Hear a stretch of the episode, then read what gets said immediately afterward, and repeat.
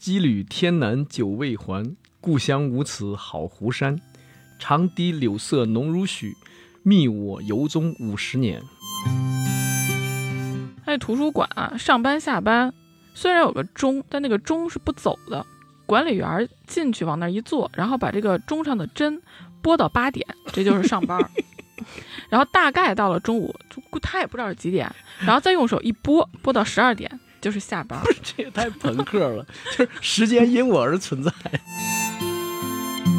这个是一种气质，一种格调，就是如云如水，水流云在。说白了还是那四个字：培养正气。大家好，欢迎来到银杏树下，我是普洱猫，我是令狐冲。大家好，我是姚兰。我们这期读遍中国又走的比较远，我们这次呢就来到了云南。嚯，咱这是边疆行是吗？差不多。这次云南，我们又请出了汪曾祺先生。嘿，这出镜率可挺高的了。我们上一次聊到汪曾祺先生的时候，是请他做了江苏的代表，然后那次我们就说到了，肯定是不够的，因为他的一生的履历，云南昆明对他也太重要了。他在在云南是待了七年，上学那段是吧？上学之后还工作了两年。哦，他是一九三九年到一九四六年，所以除了高邮和北京，他在。这个云南待的时间是最长的，他自己就说，从顺序来说，云南也是他的第二故乡。哎，对，高邮云南，云南，北京，啊，北京，对。所以我们请汪曾祺先生来作为云南的代表来说一说汪曾祺先生笔下的云南。这挺好，因为汪先生文笔好，写的山水啊、美食啊，应该一定特别棒。对，还有他难忘的联大的生活。哎，我们节目好像特别中意这个求学啊。我 说经常讲讲那个求学，其实捋一捋啊，我们第一期聊的就是联大，在读遍中国的江苏站聊的是汪先生的高邮，所以呢，这次我们先和各位听友哈打个招呼，就是肯定没有重复的内容，就之前聊过的我们就不聊了，嗯，这肯定得让您听点新鲜的，我们保证每期都是高质高量。哎，汪曾祺先生他是怎么到的昆明呢？就当时去联大过去的时候，分了好几批、好几条路。咱们好像在联大那期提过，就是还有几个教授带队，领着一大批学生是步行过去的，徒步过去。嗯，那个相当于是联大的行军了。对，就是教授和学生一起一路步行埋锅造饭，这个全程三千五百里，要搁现在一个词儿就应该叫壮游。那当时也是迫不得已的，实在是没有办法了。而且闻一多先生就是全程参加了嘛，说一路画了好多铅笔速写，而且他是从那个时候就开始蓄须明志。看汪曾祺先生写他们各路的走法，也是他们同学里面怎么去的都有，因为也不是说所有人都能参加行军之旅哈。就他们物理系有一位姓应的同学，是个宁波人。买了一头毛驴儿，一路骑到昆 明。是认真的吗？哎，大家都徒步，他骑驴，这不是作弊吗？他不是一条路呀，他是宁波人。不是宁波人，关键是这样，就是过去的路上会有很多大江大河，上山下河的时候怎么办？这毛驴也跟着大家上船是吗？那徒步不是更难吗？那肯定难，但没没有别的办法。哎，汪曾祺先生走的就是海路，就是水路。哦，他没参加呀？对。说这么热闹，他走方便的路，哎，可不方便了。不方便。他这一路那也真的是千难万险。对，就是日本人。我是读汪曾祺先生的子女们就写的一本《老头汪曾祺》，写到过这一段。就汪曾祺先生是一九三九年去昆明上大学，那个时候日军已经占领了南京、上海，所以他们从家乡就江苏过去，陆路交通已经是完全中断了。所以到昆明去上学，你要绕一个大圈子，从上海坐船到越南，然后再进入云南。对对对，当时这条路虽然不好走，但是很多人必须得不得不走这条路，因为好像就是只有这一条路，日本人的封锁弱一点。就即便是这样的一条路，也非常不容易，因为从上海你要搞到船票就非常难。说最关键的时候，是汪曾祺先生的一个舅太爷，反正一类的亲戚吧。帮了一个忙，说这个人呢是在江湖上混的，在青红两帮里面的辈分还比较高。据说呢，可能比黄金荣还高一辈儿。那可是老太爷辈分了。这一下就进入了一个江湖的故事。对，说是这位舅太爷写了一个条子，让汪曾祺先生去找黄金荣。黄金荣看了以后呢，就吩咐手下去把这事儿给办了。几天以后，把传票送到了。我瞎说一下啊，我记得当时青帮的字辈是“大通悟绝”四个字，那这位舅太爷肯定是大字辈的，太高了这个字辈。好不容易买到了票，上了船，途经香港，最后是到了越南，从越南再去转往云南的火车。那这样的船上是不是应该有很多他的同学跟他一起坐这个船呀？这个船上确实有各地的同学，而且汪先生他自己也写过，说这个船上开饭，除了日常的白米饭以外，还特地的做了有高粱米饭，有咸鱼小虾。这个高粱米饭是专门给东北学生预备的，因为当时东北整个被日军占领嘛，就东北的流亡学生。不是，但这不必要吧？啊不，我觉得这个就非常安慰人心啊。就是其实是一种人情味儿嘛。这个您就理解的过分的什么了？因为高粱米的营养价值，就孩子们发育身体，就十八九岁的时候吃高粱米营养不够。嗯。就是偶尔吃一回当搭配可以，要是长期把它作为主食的话，绝对会营养不良的。就这一路上这么奔波，这很不幸，汪曾祺先生病了。确实是这种长途旅行又容易水土不服，容易生病。本来他还是做了准备的，说因为沿路上可能会有恶性疟疾嘛，所以沿途他都没有喝当地的水，他还是准备的矿泉水。哦，而且说当时的矿泉水呢是从法国进口的，哦，肯定很贵，价格不菲。对，依云的吧？是不是依云？哎，有一个小知识点，嗯，那个依云的，嗯，你要是把它的那个字母倒过来拼的话，其实就是 naive。嗯，对，就是天真，就这么纯真。没想到做了这么多准备，疟疾还是把他给缠上了。到了昆明，他就进了医院，而且医生是打了强心针。所以当时的情况还是很危急的，对，对，相当于这个到了生命边缘了。这个时候就看出来汪先生啊，他这个幽默的天分。什么？他临死讲了几个笑话是吗？不是，他还跟护士开玩笑说：“我要不要写遗书啊？”哦，还真讲笑话了。哎，你看这多 real，就是搞喜剧一定要至死不渝，躺在病床上也要搞喜剧。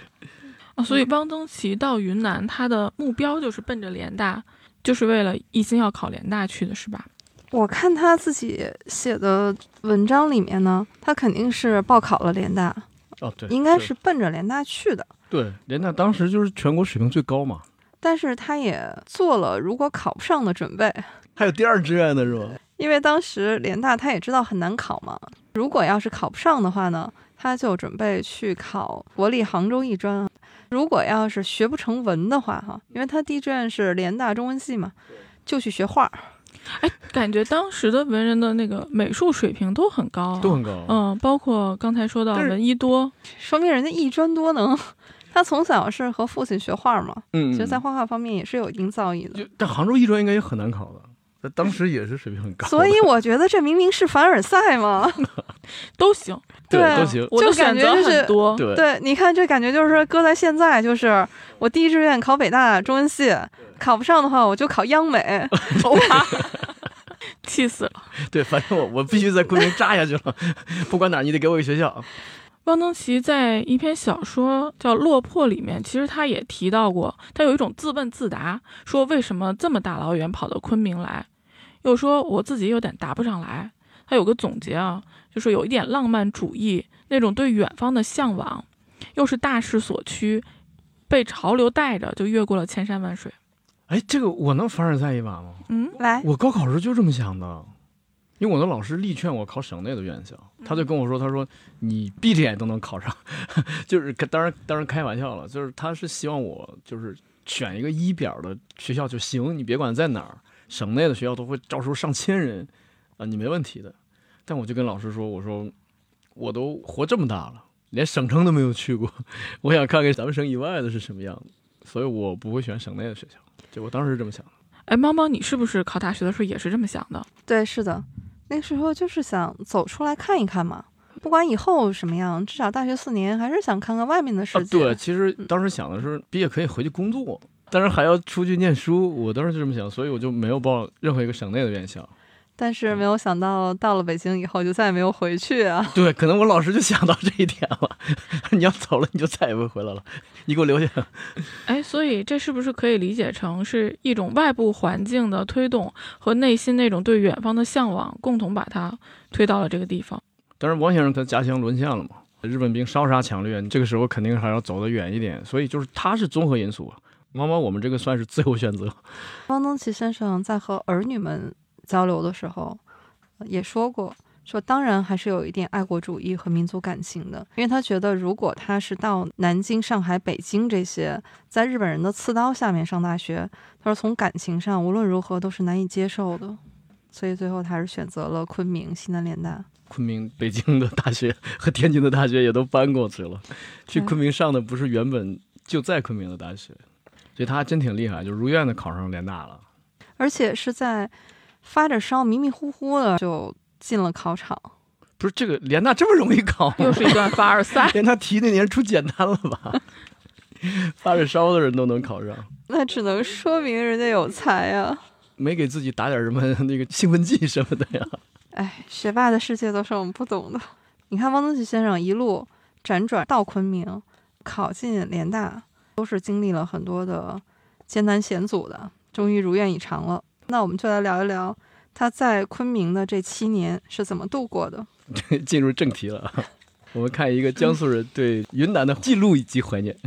来到一个陌生的地方，第一件事儿就得找地方住下来啊。咱们看看他是住在昆明是怎么住的。反正我在他的那个文章里看，他住过两个地方，一个叫若园巷二号，一个叫民强巷五号。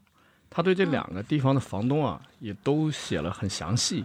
后面那个民强巷的这个房东呢，从来不计较房租，因为汪先生那个时候金钱确实是少，有的时候饿的 吃不上饭的时候就就不叫就多睡觉，所以房东知道他们这些学生的经济状况，没有催过房租。他在《昆明的雨》里面也提到过这位房东，所以说那个时候他就感谢这房东嘛，就是说呃能够能够体谅到学生的不容易啊。然后我还在他的文章里面看过大量的这个昆明的地名。因为我已经好长时间没去过昆明了，我不知道这些地名现在在不在了，是不是因为城市发展啊、拆迁啊什么什么原因，是不是这些街道都没了？嗯，印象比较深的地名有哪些呢？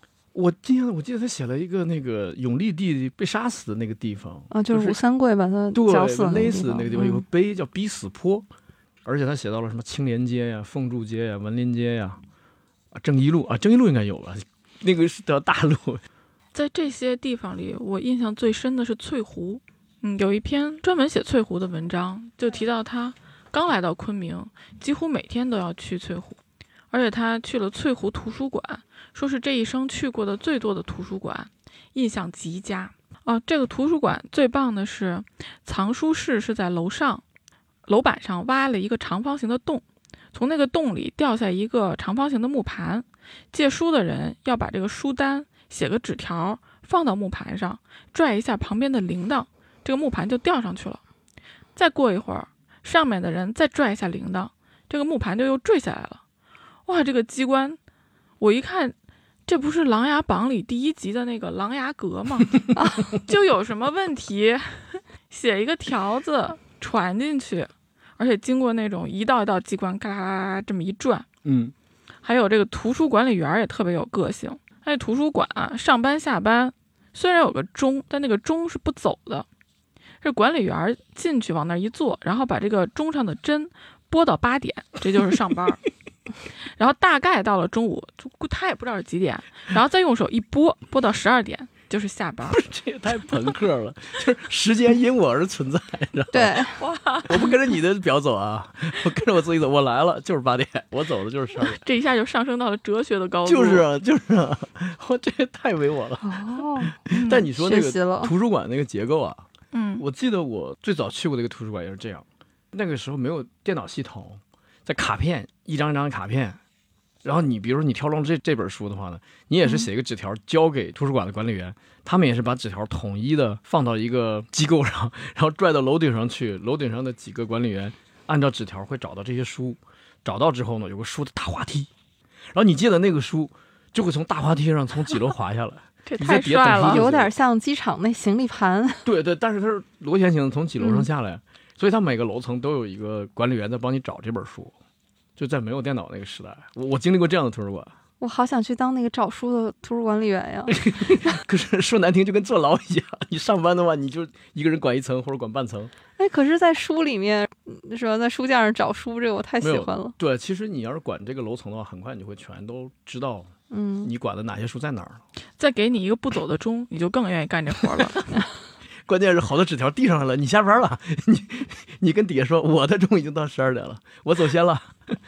嗯、除了图书馆，我觉得他还说过，那个时候他们在昆明逛书店，书店都是那种开架售书的，穷大学生就会在书店里面一看就两三个小时，在书店里看书。那个时候的书店就是这个样子，所以我觉得后来北大丰肉松书店真是秉持了这个传统呀。嗯，姚老师说到这翠湖啊，一下让我想起来汪先生写过，他说昆明如果没有翠湖，就不叫昆明。他说翠湖是昆明的眼睛，虽然这个比喻有点俗气。灵魂所在吧。不过汪曾祺先生写说，他生活的最久，接受影响最深，而使他成为这样一个人、这样一个作家，不是另外一种作家的地方呢，是西南联大，是新校舍。后来还是住西南联大的新校舍。还得感慨一句，联大真的是为我们留下了丰富的、宝贵的遗产。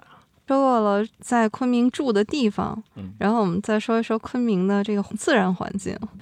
这就不能不提到汪先生最著名的两篇写昆明的散文。第一篇就是《昆明的雨》，汪先生真的很喜欢昆明的雨。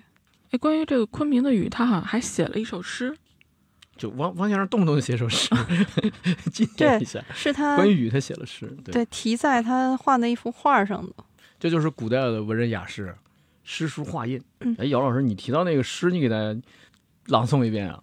嗯，这首诗我给朗读一下：莲花池外少行人，野店苔痕一寸深。浊酒一杯天过午，木香花湿雨沉沉。这个意境，这我太理解了，这下雨天躲家里喝酒的是 是吗？哎，他还真是下雨天躲雨，然后外面开着木香花。躲雨，然后躲雨干嘛呢？喝点吧，我太理解了。哎呀，我得赶人家重点说的是那个花儿。哦，是花啊！我怎么看见酒了？不同的人去读不同的文章，体会出不同的意境。为什么我会关注到花儿呢？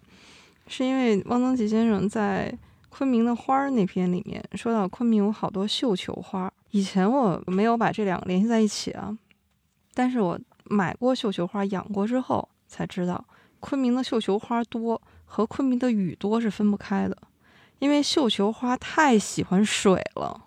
绣球花买回来以后，就昆明空运过来的那个花儿，你在北京这种干燥的空气里面，它真的一天都活不过去。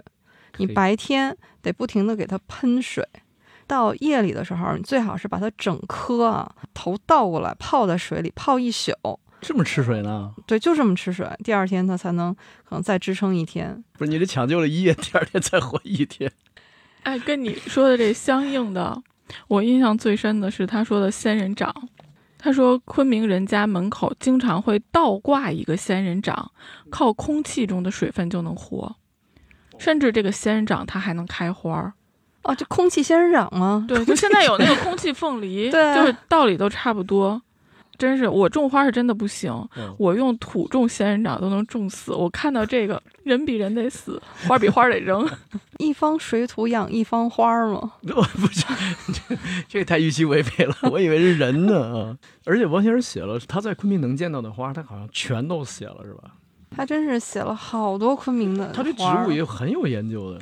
但是他写的最浓墨重彩的嗯还是茶花儿。哦，对，茶花，他自己就说，山茶花儿在古代的文章里面，嗯，就张岱，啊，张我们读过的这个张岱，对他的文章里面就不止一次提到过滇茶一本。在哦他的《陶庵梦忆》里面，专门有一篇文章就写到滇茶。哦，嗯，在逍遥楼那篇里面，就是说滇茶本来就不容易得，逍遥楼呢有一棵滇茶，是一位陈先生自己亲手栽的，越老越茂盛。我第一次见到云南的茶花，茶花文化这肯定不就不得不提到金庸先生的《天龙八部》了。啊，就是里面看段誉到了曼陀山庄给王夫人，那讲的真是头头是道。说你们江苏人种花不种，至少种茶花，照我们云南人是差的。对，而且别说是种的不行，品种什么的全部都搞错，名字都弄错。就是说从这目录学你们就没弄好。对，而且王夫人哎还自以为得意哈，说好不容易请来两株什么真本，嗯段誉一看说，哎，这算什么呀？在我们那儿这都得扔呢。就是段誉给王夫人上了一节课，叫植物分类学。对，至少是茶花分类学。对，听段誉讲茶花才知道，哦，原来有这么多名贵的品种。我记得他说过，呃，什么风尘三峡嗯，对，啊、而且风尘三峡里说那个。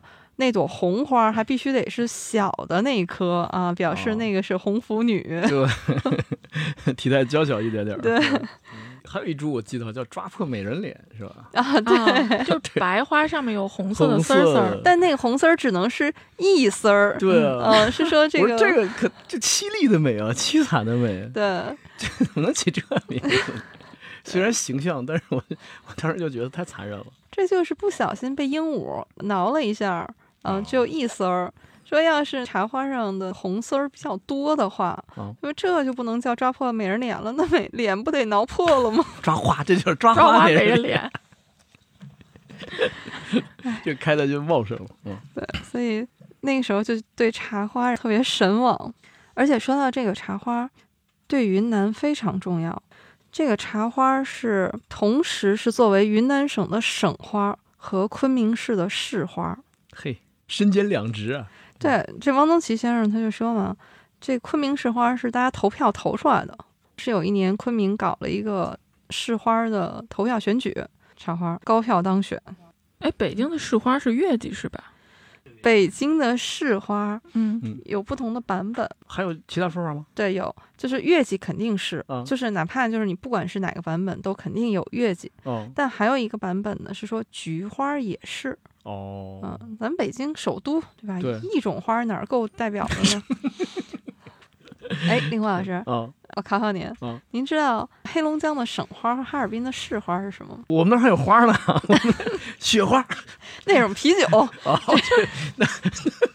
啤酒花，啤啤酒花在新疆你们这黑龙江啊和云南真的是兄弟省份，啊？怎么？你们也秉持了省花和市花是同一个。黑龙江的省花和哈尔滨的市花都是丁香，不是我我我跟你说有本质不同。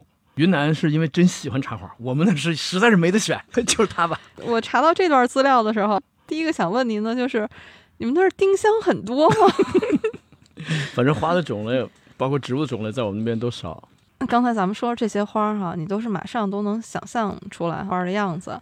我觉得我们辽宁的这个省花，就让我特别匪夷所思，叫什么？叫天女花。不是少一个字吗？少个散字儿。散字儿。我怎么记得是四个字儿？这花 就所以我就没听说过啊。天女花这东西我没听说过。我就去查了一下资料嘛，发现确实是有这个，还挺漂亮的，有点像什么呢？它有没有是白色的它俗名就叫天女花。它就叫天女花，就是它整个这个花儿的样子呢，有点像玉兰花，但是比玉兰花小一点儿，而且花苞打得更开一点儿，反正很名贵的一种花儿啊。看你们辽宁就追求这华而不实。你看我们黑龙江 丁香，哪里都能长，哪里都能开，说明我们高贵，天女花。说明我们我们朴实。然后更让我觉得纳闷儿的是，沈阳市的市花是玫瑰。玫瑰，我们沈阳的产玫瑰吗？这不是 Chinese rose 吗？那是乐器。后来还是我亲爱的 Amy 老师非常善解人意的给了我一个答案，说这说明啊，你们沈阳的姑娘长得像玫瑰。哇，这么一解释就牵强多了。挺好，挺好，挺好。对对，我突然发现这个省花市花儿也有点意思。汪曾祺先生写了这么多花儿，两位老师还对哪些花儿比较印象深刻呀？我记得他写过三角梅，三角梅是不是北方就没有了？三角梅，我记得厦门很多，对，就是南方才有，我在嗯海南看见过，然后他在昆明看见了很多，北京是没怎么见北。京没见过，北京没有嗯。哦，三角梅，您是很喜欢这个样子吗？还是因为它特别简单好认？就是 我就比较粗糙嘛，我就很难欣赏一朵花儿，就是一片的，我就觉得哎，好壮观，好漂亮。哎，我觉得这个任务还是交给姚老师吧。对就艺术家眼里，哎，这一片的花太多了。嗯，前面，嗯，雨那首诗里面不是提到了木香花吗？书里的描述说，一棵木香花就把院子遮得严严实实的。我当时想，这什么花儿？是不是有点像紫藤？然后我还去查了一下，结果发现它比紫藤大多了，花开的数量也多多了，就真的是能够做到一棵花密密实实的一大片那样开出去。还有一种花是樱花，就是那个樱花吗？春天开的？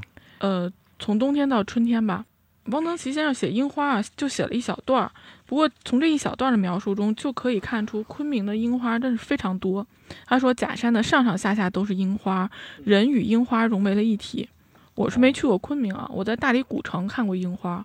大理古城里面挺多的。哎，我去没哦，我去的时候是没开花的季节，我都没注意到树。嗯，因为我是过完年的那个时间去的，就是二二月份吧。嗯。那个樱花感觉它种的非常随意，就没有当做一个很名贵的花。你像北京樱花都集中在玉渊潭，就你要想看，你只能去那个地方。对，只能去那儿。它就是街边儿啊，然后街心公园里呀，也没有说特地的去把它们集中在一起，但是随处都是，看起来也没有什么规划。你要放在北京，这就是杨树。你这么一说，我都感觉到那个飘的那个杨絮了，我都。对我立刻就觉得得戴上口罩了。所以你看，这浪漫气息跟人家一比就差远了。哎，就是这个道理。北方的生活粗糙一些，很正常嘛。让我精致，我也精致不起来啊。所以不能怪我们，对，都怪环境。怪环境。但为什么你看汪曾祺先生写北京也写的有滋有味的？也是啊，因为他在云南熏陶过。这个解释哦，有道理，有道理。让樱花，但是我支持。让樱花熏陶的这么浪漫，嗯，还真是，真是。他本人就是个细腻的人，嗯又在昆明待了七年，更细腻了。那我觉得熏陶了汪曾祺先生的，那可不只是雨和花儿啊，对，那更离不开昆明的菜呀。哦，对 这个我也可以接受熏陶。我可以去留学几年，就为这个。前方高能预警。这我们银杏树下的听友们，如果听到这儿，接下来的内容要听的话，请自备纸巾，嚯，最好点好了外卖。录接下来这一段的时候，请两位老师准备好纸巾啊！你也准备好纸巾？你快哭了！我又馋哭了是吗？馋哭了，这么下饭吗？哎呦，我跟你说，我读的时候啊，一边读就忍不住。因为王老确实太会写了，是吧？不知道为什么，同样的就是这个美食。比如说他写汽锅鸡，对我也知道汽锅鸡好吃，对，但是我看他写就觉得比我自己吃还好吃，这就是人家文字的魅力，而且他还给汽锅鸡专起了个名字，就是因为 因为那个店里边贴着标语呢，培养培养正气，培养正气，嗯，所以他们一吃汽锅鸡就说，哎，咱们今天晚上要不要培养一下正气？而且他讲到了很多汽锅鸡以外的用鸡肉做的菜，在昆明。包括哪家饭店做得好，他都写出来了。最经典的一点，我看了的时候，我发现，他说有的店做的汽锅鸡，味道就差很多。为什么呢？他用的鸡肉不是产自武定的。他说汽锅鸡一定要用武定鸡，就是那个地方产的鸡才行。这个是云南楚雄州的武定县，说武定县出产的一种鸡。我当时就感觉到了，我说哦，我说为什么我们生活在北方，用鸡肉做的菜也不少。但是没有驰名全国甚至全世界的北方的鸡肉类的菜，为什么？就是因为我们从鸡的品种上就输了，就完全输了。你看去过海南吧？海南有文昌鸡，嗯，广东有清远鸡，然后广西有那个郴州的三黄鸡，云南就是武定鸡，安徽有宣州鸡，北方就没有有名的，最最有名的也就算山东那个芦花鸡，也就算这一款了，再没有了。你是说这个？鸡的品种，从食材方面，嗯，你就不要说做法了，从食材方面，我们先输一招了，好吧？对啊，所以你看人广东人做鸡肉类的菜了，动不动就说必须用清远鸡啊，这个菜用别的鸡肉做就我就不吃了。对，清远鸡是很有名。对，然后你看，你包括海南的文昌鸡，包括在南阳一带的所谓的做的海南鸡饭，你都得选文昌鸡来做。对，这个食材真是，你像崇哥的老家。就是永州嘛，有一道菜叫永州血鸭。哦，对，这个菜呢，在北京吃，崇哥就说都不是那个味儿。那肯定啊，因为不是他们湖南那种，就是水边儿那种嫩鸭子，麻鸭。咱们北京的鸭子是做烤鸭合适。就是这个意思，就是说你做法是一模一样的，厨师也是那个人，但是食材不是那个东西。所以王先生能够嘴叼到，就是不是五丁鸡我就吃出来了，一口就吃出来了。咱们可能到了假设啊，到了昆明随便一家汽锅鸡店上来，我们都觉得哎很好吃啊，做的真棒。但是我王先生再去的话，嗯，不对不对，这个不是我们当年培养正气的那个味儿，正气不够。对对对，对你这只是气，就不正啊。他讲了很多鸡肉做的菜，他说他说华山南路有一家叫应时春，做油淋鸡，还有玉溪街的白斩鸡。汪先生特意写了说，昆明人不叫白斩鸡，叫凉鸡。就是像咱北方叫凉菜一样，就是是凉着的嘛，不是热的，不是像汽锅鸡那种高温下的鸡肉。嗯，他也写过说，沈从文先生也是喜欢吃这种凉鸡。王曾祺先生就写过说，全国各地还有好多种的名菜，就是和鸡有关的。你比如说像广东的盐焗鸡，四川的怪味鸡，常熟叫花鸡，湖南的东安鸡，德州扒鸡。但是我觉得，如果是汪先生现在来写这篇文章的话，我觉得一定会把我们沈阳鸡架也写进去。这是汪先生对沈阳的一笔文债。对我在这替汪先生补上。什么补上？你还替沈阳在索债呢？你在这儿，汪先生什么时候见过了？哎，这段剪掉，这段剪掉。除了鸡之外，汪先生还写了很多火腿的做法，让我看的非常的心动。有一个锅贴乌鱼，它中间是放了一层火腿。对，它是两片鱼加一片火腿。这个想法，这创意太绝了。你想着就会很鲜嘛。对，鲜的和鲜的东西就放在一起了。对，都是高端的食材。对，还有各种云腿月饼啊。说到云腿月饼，我们录这期节目的时间就是中秋节。所以一会儿我们也团建一下哈，一 一人发一块云腿月饼。不是云腿月饼，我可不吃啊！哎，肯定让你吃的，至少是云腿月饼，正宗不正宗我就不敢保证了。云南的宣威火腿，可是国内可是真的是数一数二了。哎，说起来，就小的时候，奶奶就跟我说，她对云南的火腿是特别喜欢的。我就不知道是不是她当年在联大的时候吃过。她跟我说，火腿最好吃的就是两种。一个是云南的宣威火腿，还有浙江的金华火腿。哦，对对对，嗯嗯，而且说鸡汤里一定要放火腿，这个鸡汤才够鲜。哎，确实是这个道理。我在汪曾祺先生的书里面也看到他描述，在汽锅鸡里面放了火腿，哎，对上了。在哪儿都好吃，应该是奶奶在云南的时候吃过，绝对的云腿，因为你在别的地儿也吃不到啊。对我看过从云南出来的，就是过完春节出来的时候，背着一个特别大的大提琴箱子，你以为是背着把大提琴，不是，里面是一颗火腿 啊！哎呦，就 是火腿的形状刚好能放进去，是吗？特别有意思，这是经过了艺术熏陶的火腿啊！没有，大家就感觉到了这个这个大提琴盒子配火腿是最合适、最合适，哎，体现出火腿的尊贵。不过说到云南菜，北京有一家饭馆，我可以推荐给两位老师。不是吧？甭给我推荐他啊！是一家小馆子，嗯，在民族大学旁边那个巷子里。你说这地儿就对路了。那家叫宝琴，到现在，你想，我知道这家店。都已经有十几年了。嗯，民族大学附近有很多民族菜的小饭馆，非常正宗。我常去那家蒙古菜已经不营业了，太可惜了。这个除了菜，汪先生还写到过很多当地的主食类，米线和饵块。今天还是主食。北京现在也有很多家米线。但是饵块和饵丝在北京基本很难找到，对，很难找。对，我在云南吃到饵丝，我觉得哇，这个东西太鲜了，可惜在北京吃不到。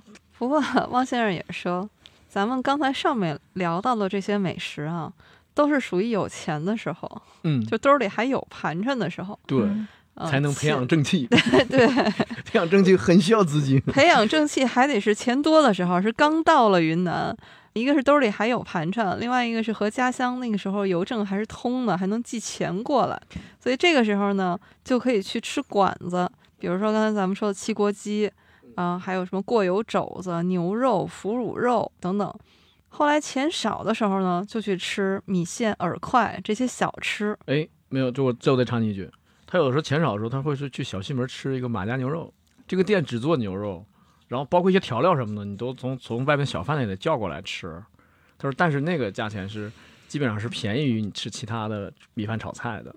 后来实在没钱了，就老老实实的回联大的新校舍去吃大食堂。所以我们读汪曾祺先生在云南吃这一趴，不能光看到他写那些美食，当然那些是汪先生写的，非常的好吃哈。但是也得看到他有吃苦的这一面儿。就当时联大的食堂，他们那个饭叫八宝饭，嗯，都是哪八宝啊？哎呦，那里 边儿可丰富了啊！我跟你说，哦首先那个米啊，得是糙米，啊，对，哦，米的质量极差。里边儿呢有什么沙子、木屑，甚至有的时候有老鼠屎这些东西。常备的菜就是什么盐水煮芸豆、魔芋豆腐，哦，就这个魔芋这个口感，我到现在我都不喜欢，就怎么做我都觉得很难做好吃。然后我觉得他们也吃不上什么肉，唯一能算作荤菜的就是炒猪血，哦，嗯对，他们就叫旺子嘛，就毛血旺的那对，个旺嗯旺字儿，对，但是你看他做学生的时候，好歹还能吃食堂，后来当教员的时候就更可怜了。说的那个在中学教书，薪水也发不出来，校长呢只能想办法弄一点米过来，菜是没有的，自己想办法。他们好像开发了很多种野菜，对，就今天只能摘点吃野这个，菜明天摘点那个。对，多亏他们有一个技术指导，就是校工老鲁。这个也是被王先生写进文章里的，专门给他写了一篇小说。这个老鲁是个退伍老兵，他能认识各种野菜，什么能吃，什么不能吃，然后就带着他们去挖野菜，吃什么野苋菜、灰菜。就咱们现在偶尔吃顿野菜，还觉得挺新鲜的，是吧？什么农家乐啊、那个。但是当时汪先生说，吃的真的是面有菜色。这个老鲁呢，我觉得特别厉害。哎，我记得老鲁给他们开荤了，啊，也是野外采摘的呀，哎，开发了一道荤菜，什么菜？叫干爆豆壳虫，豆壳虫是个什么东西啊？就是一种昆虫。这种虫专门吃柏树叶儿，所以有一股清香。不，我估计我不敢吃，看形状我不敢吃。云南不是蘑菇多吗？为啥不吃蘑菇啊？云南虫菜也很多。虫子多。因为我看他有篇文章写，他讽刺那火车慢嘛。呃，昆明开到成功的火车很慢，然后如果你在车窗外看见一个蘑菇可，以下来摘蘑菇，对，可以从窗户跳下去去采，采完了之后跑几步又赶上这个火车了，又从窗子爬起来了。对，云南的各种菌子那可是太丰富了。文章里也写过，他写的是有的是好看不好吃，有的是好吃不好看。我们要去吃那个好吃的。哎，虽然在云南的这段生活这么的艰苦，汪先生对联大的感情却是非常深。他常说联大塑造了他嘛。那我们来看一下他在联大的这种学习吧。学习才是主业呀。汪曾祺先生写过联大的文章很多，我们也是这次聊一点以前没有聊聊到过的，嗯，发现内容还是很多。非常广博的，我们只选一一其中的一个部分吧。嗯，对，汪曾祺先生在联大读的是中文系，所以他的文章里面写了一下联大的国文课本，就是他们上学时候的教科书，对他影响非常大。这个国文课本在文言文这部分突出选的是《论语》，但是《论语》里面选的是那一段，一堆人去洗澡的那一段。啊，就是那段很有名的“暮春者，春服既成，冠者五六人，童子六七人，欲乎沂。对，风乎舞鱼，咏而归。哦，这是《论语》里面相对来说最长的一篇了，字数最多的。因为《论语》基本上是孔先生的微博啊，对有字数限制。你像在整个《论语》里面，他们主要突出的是这段是一种超功利的生活态度。就是与其说它是《论语》里面儒家思想，不如说它更接近庄子的这种率性自然的思想。哦，所以汪先生说，这个对联大的学生这种潜在的影响是很深远的。而且我觉得国文课本它的选择的文章就角度都很特别，比如说选李清照的文章，我们熟悉的李清照是词人嘛，对，熟悉的是他的词，但是在联大的国文课本里面选的是李清照的《金石录后序》，嚯，好文章啊，这是。都是一些容易被人忽略掉的，而又是很重要的文章，而且还别具一格。比如说选了林徽因先生的《窗子以外》这篇文章，这个 这个也厉害啊！在当年就能选他的文章了。是的，所以就是说非常独到和别具一格嘛。汪曾祺先生就是说，他走上文学道路，那么联大的国文课本对他来说是一本非常重要的启蒙的书，而且是奠定了他作为一个京派作家的一个这本书我马上要买，我 今年就要买，这本书我在书店看到过，能买到是吧？对，好哎，很马上要买复古，的我也要走封面文学这条路了啊！别拦着我，别拦着我，呃文坛马上要冉冉升起一颗中年之星。从从今晚十点开始创作。不过这里真的是要提醒一下，买联大的国文课本一定要认准，就是上面会有一个联大的标志的那一本，不要买成那个什么联大国文课那一本儿。哦，啊、那本真的我无法评价，就是它里面 你已经评价了，是把联大的老师们的著作就这么编成了一本，也不管他是不是在联大上课的时候讲过的。就是这是碰瓷儿联大，这是人家美其名曰说，我们不局限于联大的讲义，哦，就是联大学生可能上过这个课，，这可能是我的格局不够啊，我狭隘了。但是如果大家买的话，买那本带联大标志的国我就买那本本儿。。哎，这本书我翻看了一下，我还没有看到后面的课文的部分。它的开篇有很长的一段是对联大自由求知的那种学术气氛的描述，就这段就已经很吸引我。就是学生在茶馆里讨论的是量子力学，有一些新的学习材料出来的时候，老师会和学生一起去学习，就是那种氛围太有气让人，非常的向往。嗯，令狐老师想起了当年他当老师的岁月，就是这么教育学生的。没有没有没有。接进我听那个学生背借，我是我是匠人，当时联大就连理工科的学生，大多都是看文学书的。就是那个时候说，闻一多先生他讲古代神话的时候，那个大教室里面就是里里外外站满了人，而且好多理工科学生是从工学院赶过来。当然，他们的教址不在一起啊。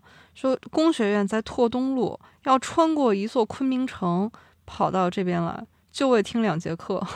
嘿，知识的力量，真羡慕啊！那时候的学习气氛真好。哎，汪曾祺也记录了他上《西洋通史》这门课上交作业的事儿，这还挺有意思的。就他画了一张马其顿国的地图，结果很快就得到老师的批阅，是阁下之地图美术价值甚高，科学价值全无。所以他这个可以当个画家。对，我觉得老师的评语真的是非常的有意思他。这是漫画版的马其顿地图，Q 版。嗯，嗯，所以汪曾祺先生他自己在文章里面写说，有人问我西南联大的学风有些什么特点，这个也不太好回答。但是有一点就是博和雅，而且还很自由，让大家自由发挥啊。嗯，汪先生不仅写了他在西南联大上的课，还记录了他的很多同学，而且他的这些记录既有他欣赏的，也有他不太看得上的，还有一些仅是从这些同学的性格，就他觉得这个同学很有意思，很奇奇怪怪，他也要记录下来。如果按照他欣赏的顺序来排列的话，在他写出来的这些同学里，蔡德惠应该是排第一位的。哦，蔡德惠是研究植物分类学的，而且他还做了一个日规，在他的植物园里面。嘿，动手能力这么强，就插了一根筷子，非常的简易。是的，嗯。王宗奇先生去看的时候问他说：“这是什么呀？”他说：“这是一个日规。对，这个早上早上播到八点我就上班了，十二点我下班。哎，这么说的话，他是应该是清华的学生吧？你看清华大学里面不就有一个日晷？但是这位蔡同学，他后来是得肺结核去世了，很年轻，就在昆明就去世了。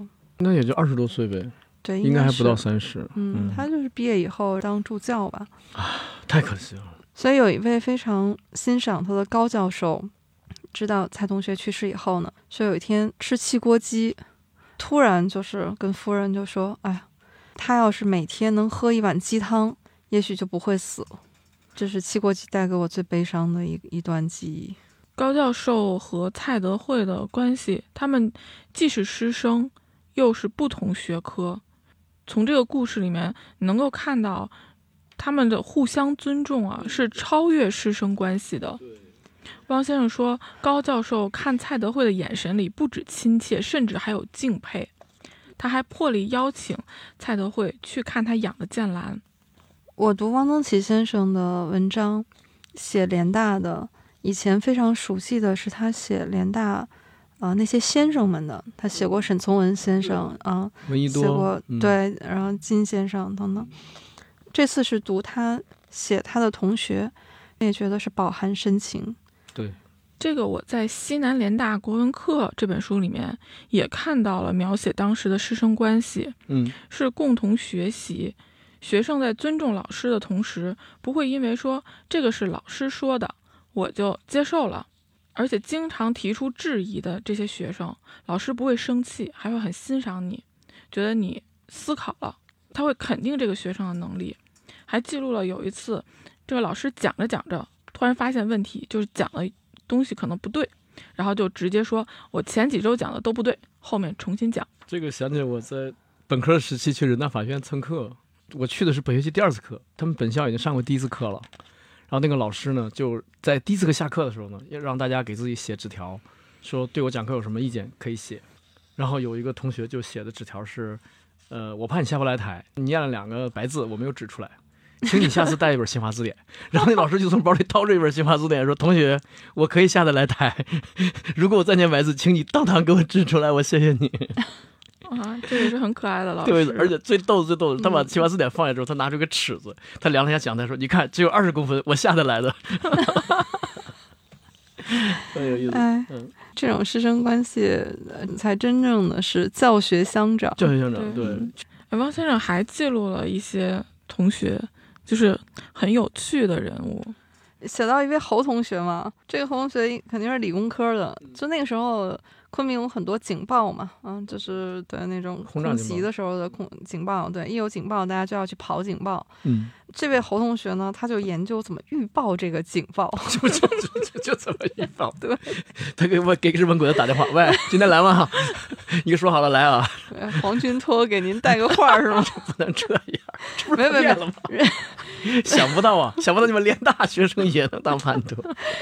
没有，那人家就是就是预测嘛，对吧？然后那他肯定根据规律，就是说多长时间，呃，或者飞机来多少架什么的。对，但是我对这位侯同学印象最深的不是他预报警报这一段儿，嗯，而是他跑警报的时候嗯，这个坚持为女同学送伞，只要赶上晒上伤是吗？不是下雨下雨，哦下雨就是只要赶上有雨，风景雨多嘛，啊，对，他就去到处去借伞给女同学们送过去。等到警报结束了以后，他再去女同学的宿舍一个一个把伞收回来，再给人家送回去。嘿，嗯，说这个 侯兄送伞是贵在坚持，这都成 这有一颗贾宝玉的心。哎，太有意思了，这个这都是都是汪先生给大家记录下来的啊对，我记得还有一个一跑警报就洗头的，啊说因为那会儿没有人用热水，哦，就是就是热水不紧张了，对，就是他不跟着跑警报，嗯，所有这个屋子里面空了，他自己开始慢慢悠悠的洗头，啊，这个心大，现在对，这是个女同学，但是还有一位男同学也是警报响的时候不跑，他是干什么呢？这是一个广东同学，他就喜欢喝糖水，就广东糖水嘛，所以一有警报他就煮莲子，就那种莲子羹一样的东西。说警报解除了，他一碗莲子煮好了。嚯，你看广东人对美食的执念，炸弹都快来了，您这 这两个同学是个淡定二人组啊，他们在一起吧，太合适了。他在一起太费火了，一个烧水，快给我快烧水给我洗头，另外一个说不行不行，我仅有的木材我要用来熬汤。嗯。汪先生写跑警报这篇文章，他说日本人派飞机来轰炸昆明，其实没有什么实际的军事意义，主要是一种恐吓威胁。但他们不知道中国人的心理是有很大的弹性的。他说是为了记录这种不在乎写的这篇跑警报。哦，革命的大无畏主义精神，先从气势上战胜侵略者。刚才我们说的都是汪先生记录的他的课本、他的同学，但是他自己也要学习啊。所以呢，我们可以看一看啊，汪先生在联大的时候，他自己的学业怎么样？这个从哪里去看呢？也是他自己写文章吗他？是自己说我这科 学的特别好。这个肯定，我觉得他自己说自己不合适，嗯所以呢，在还是那本老头儿汪曾祺，就是他的儿女记录他，哦，替他写了一下，估计是也是他们在家里面交谈的时候，这个儿女就记录下来了，说曾经这个汪先生替同学写读书报告，这篇读书报告得到了教授们的高度评价，说这篇写得好，居然比汪曾祺写的还要好。这个是汪老爷子非常得意的一笔，而且这篇文章特别有意思。汪曾祺先生他生前他写完之后就再也没有见过这篇读书报告了，但是在他逝世之后，当年汪先生替他写作业的这位同学呢，把这篇报告翻出来了，所以现在我们有幸能读到这个全文，在老头汪曾祺那本书里面。哦，就是当年的那位同学保留下来了。对，哦，这个取证意识可以啊。呃，非常珍贵的一份资料。这篇读书报告写的真是好，他写的是李贺的诗歌读后感吧，算是一篇，标题叫《黑罂粟花》。他把李贺这个人比喻为一朵黑罂粟花。李贺不就写“黑云压城城欲摧”吗？这篇文章我读的时候，感觉不管是立意的新巧，还是这个文字之美，都是非常值得就是通读的哈。嗯，我觉得这里面我就读几句吧，好，就是打动我的。看它的开头啊，下午六点钟，有些人心里是黄昏，有些人眼前是夕阳，金霞、紫霭、朱灰色，淹没远山近水。夜当真来了，夜是黑的。有唐一代是中国历史上最豪华的日子，但是历史最严苛，一个最悲哀的称呼终于产生了。晚唐，哦，这一下就把你从盛唐，然后带入了晚唐的意嗯境。对，对，他还点评了各位诗家，一句话，你觉得这个人就在你眼前。这我就不读了，大家可以去看这本书。对，他写李长吉，就是李贺，这一句真的是活灵活现，说李长吉真如千年老狐，吐出灵丹便无法再活了。他的时代是黑的，这正做了他的诗的底色。他在一片黑色上描画他的梦，一片浓绿，一片殷红，一片金色，交错成一幅不可解的图案。李长吉是一条在幽谷中采食百花酿成毒，毒死自己的蛇。哇这写的也太好了。这就是我一直哎呀对这个鬼才的看法，就是说肯定寿命都不长，就是鬼才嘛。他也说是毒死了自己。对，李贺就活了二十七岁。这里有一个小冷知识点：《唐诗三百首》里面没有李贺的诗，这没办法，那选的人，清朝的人选的，啊但是没有李贺的诗。对啊，那选的人他的品味也好，或者说他知识局限也好，这很正常。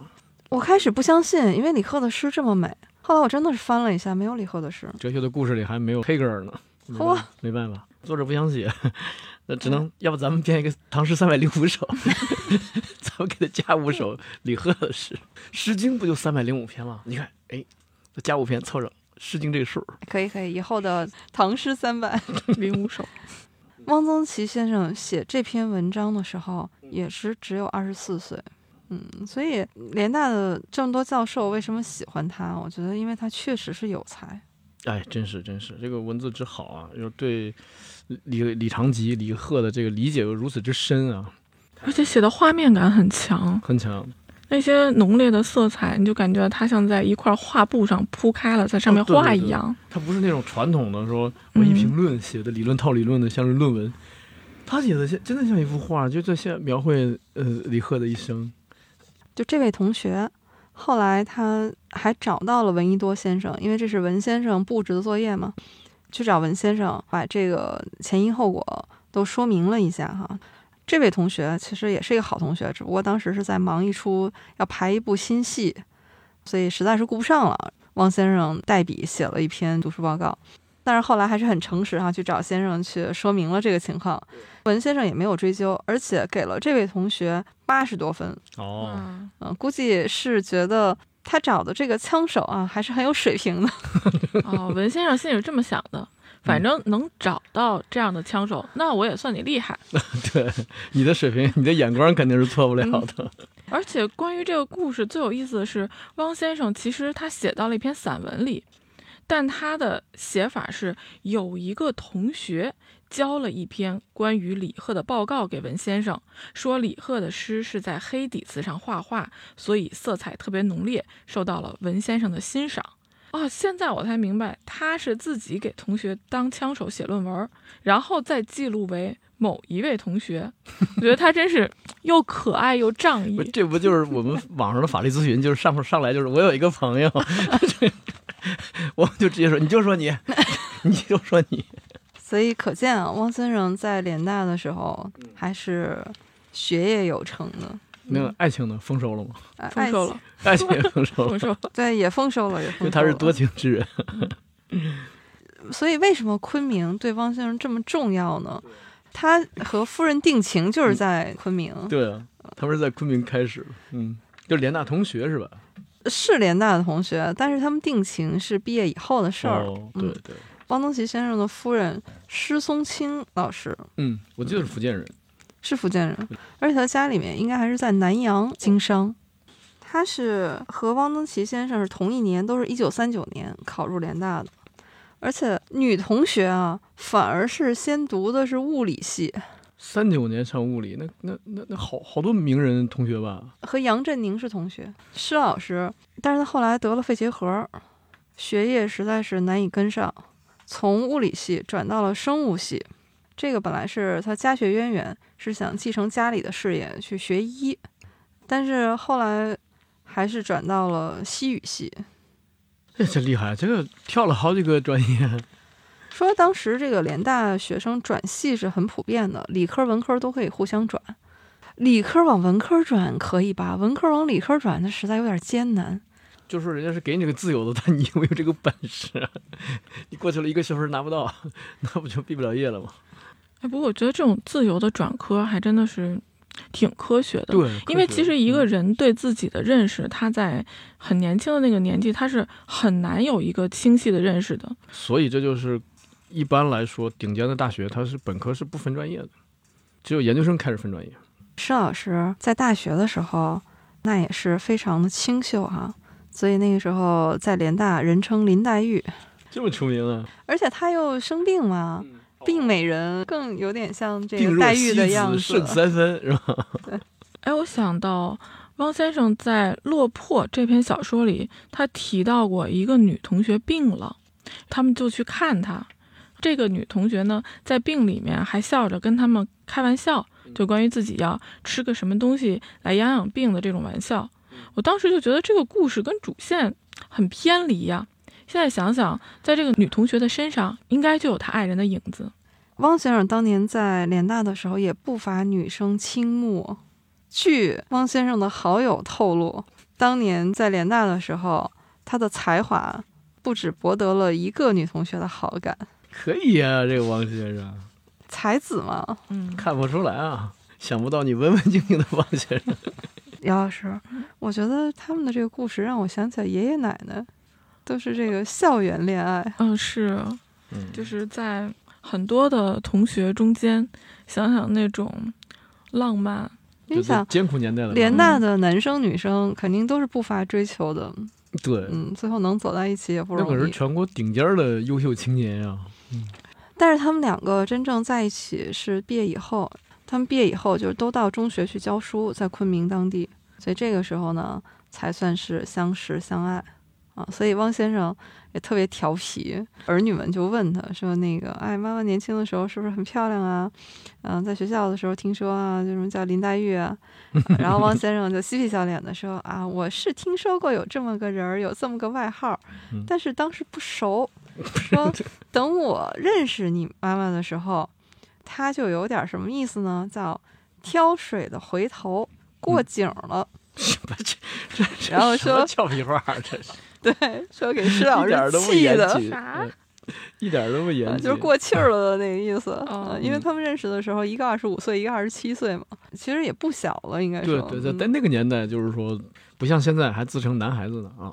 我印象中，汪曾祺有篇文章叫《牙疼》，里面出现了一个她叫做 S 的女性的身影，这个代号很有深意，说 S 心疼她，嗯，多次催她去看牙医，而且她描述她牙疼的时候，这个 S 真的非常着急，心疼的不行。于是汪先生感慨说：“现在我不是一个人的生活了，要被另一个人干涉。咦，甜蜜的烦恼，”这狗粮撒的，我是猝不及防。对啊，嗯，在文章结束的时候，就故事已经写完了，他还加了一句：“真不希望这篇让 S 看见，他要难过的。你应该贴他们家门口去，你应该。这篇文章你要搁在现在，如果发在网上，标题就应该是什么“致我们终将逝去的青春哎，不是不是俗了啊，俗了，猫猫老师，这怎么也得叫我把青春献给你啊！我”，呀，很这个好像也 不叫那些年谈过的甜甜的恋爱吗？哎，你的名字怎么样不是，那也应不是不哦是，那也应不是你应该？S 破折号，你的名字。但是王东奇先生，我觉得和施老师还是真爱。他后来还说起过，就是他第一次见到施老师的情景，在中学大门口看见一个女生牵着一匹大洋马走来走去，特别的帅。哇，这个画面很特别呀，应该是一下子就在心里留下了很深的印象。是的，不这个谁就是石老师牵着马，对啊，白马公主，这不是？这 说那个时候这些马就是自己跑过来，其实是军马，但是那会儿因为跑丢了是吧嗯，？对，跑丢了就跑到外面，军马还敢牵，这不是部队的财产吗？没有，他们就好玩养了一下，就又还给军方了。他们一起在中学教书的时候啊，两个人有情有义，但嗯是在昆明的时候还是没有正式的谈婚论嫁，对，两个人一起结伴离开了昆明。后来两个人一直在北京生活嘛。挺好挺好。那个年代你看啊，物质匮乏，战乱，然后还如此的上进啊，要学习，还要谈恋爱。哎呀，S 看见恐怕要难过了，太有意思了。我也是在《老头汪曾祺》里面看到，就是后来子女们问过，当时汪先生被打成右派的时候，说你有没有想过跟爸爸离婚？然后施老师毫不犹豫说从来没想过，说当时汪先生眼泪就下来了。哎呀，患难夫妻啊，多好，多么珍贵，不像现在的夫妻，哪怕工资降几千都会离婚。我的眼泪都要下来了。哎，我就说了，上次我就说，姚老师第一次哭，在我们博客里要记录一下啊。哎，本期达成啊，这期记大家记住啊，是姚老师哭的，把不是猫给乐猫猫哭的，我忍。住了。但你还是奥运金牌保持者，姚老师是银牌，追不上，追不上。追要追要追，奥运银牌一样光荣。你们俩也太所以汪先生对昆明真是感情非常深。所以后来八十年代的时候，他又重回昆明。对嗯，是相隔四十多年又回到昆明，写了三首诗。嗯，我我记住了其中一首，您给读一读。叫“羁旅天南久未还，故乡无此好湖山。长堤柳色浓如许，觅我游踪五十年。”你看，哎，他写的是“故乡无此好湖山”，就他感觉他说这恐怕不是谦虚吧？他说我们家乡高邮从这个湖光山色上，这昆明是差的。他可能对高邮更多的是对故乡的思念，啊亲情对。但如果是真正的风景的比拼的话，那可能还是云南更胜一筹吧。对我你想也是，我们现在云南也是我们旅游的首选呀。呃，热点，而且从昆明出发，东南西北四条线都可以去走啊，非常好，真的是好湖山啊！你看，我在他那个八几年返回昆明的文章里，他就怀念过，说有些吃法、有些饭店，甚至有些地名可能都不存在了。对，所以我觉得，我们今天银杏树下也得声明一点啊，就是我们是依据汪先生的回忆文章在讲，呃，嗯昆明。如果您听见了说哪一个什么词儿什么的，说今天没有了，那那就是没有了，那我们也没没办法，也很遗憾。不要觉得我们讲错了。这个倒是欢迎大家在评论区里面互动一下提出来，对对对对，让我们也了解一下，比如当年这些地名现在变成了什么？对，嗯现在吃七国鸡还叫不叫培养正气了？现在你们昆明人怎么说？哪家最好吃？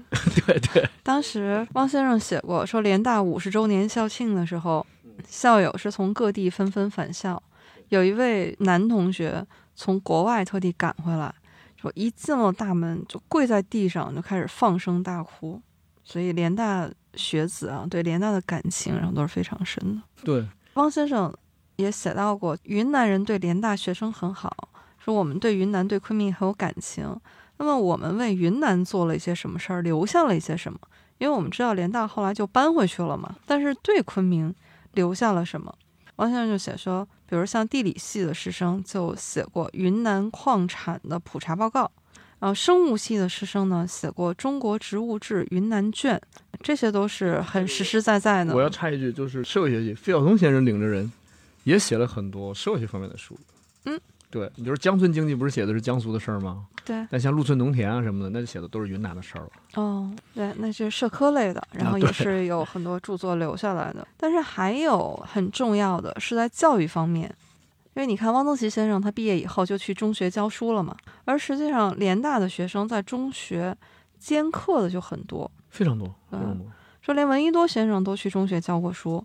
所以，那你想，对昆明当时的学生的这个成绩提高，那是有很大作用的。哎，是是，因为说老实话，云南一直是边陲嘛，边疆省份，本身教育是不发达的，就是联大来了之后，为他们带来了全国最顶尖的师资，最顶尖的生源。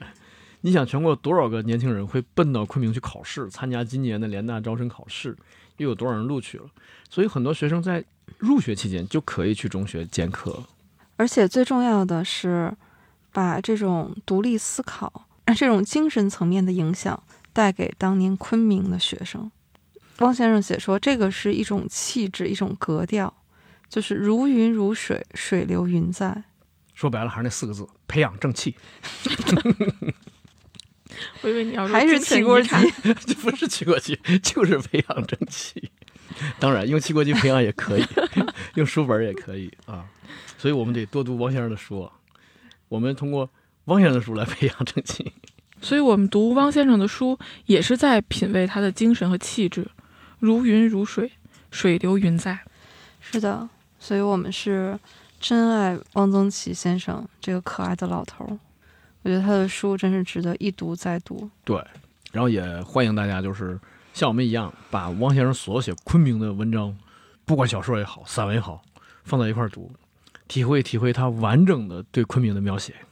对这个书，现在有很多集子啊，都已经结集出版了，很容易找到。嗯，啊，我，们就不需要给不需要具体推对嗯具体推荐哪一本书，你搜嗯汪曾祺昆明都能找到这种专辑专卷，这种系统的去阅读和梳理是非常有帮助的。嗯嗯，因为以前我读汪曾祺先生的就这种散文的都是选集，那这样的话，你可能最熟悉的就是《昆明的雨》《昆明的花》和《泡茶馆》这几篇代表作。你听听，你已经遗漏了汽锅鸡了。你要这这么读的话，你看，对，昆明菜像这种啊，或者是还有的集子呢，可能是侧重于说联大，那选取的主要是在写联大老师的书，呃，就是很容易遗漏一些，比如他写同学的，比如说他写翠湖这样的、呃、昆明当地的风景的，对，因为他在昆明的生活，他的所闻所见，这是一个整体，就他们之间互相是有关联、是有渗透的。对所以希望大家读起来，好吧？所以我们读遍中国的云南这一站啊，又请出了汪曾祺先生，我们跟着他走过了昆明的大街小巷，在昆明的雨里面，赏茶花，对，欣赏到了那些美丽的花花草草。现在好想去吃云南菜啊，那我们赶紧吧，收工吃饭吧。就那一家。对抱金。嗯好，对，好，呃，我们先把云腿月饼分了。行，那我们今天就先聊到这儿吧。好的，感谢。啊，好，也欢迎大家在评论区和我们留言互动。好，那我们就今天先聊到这里，哎，感谢谢大家。好，嗯，谢谢大家，再见。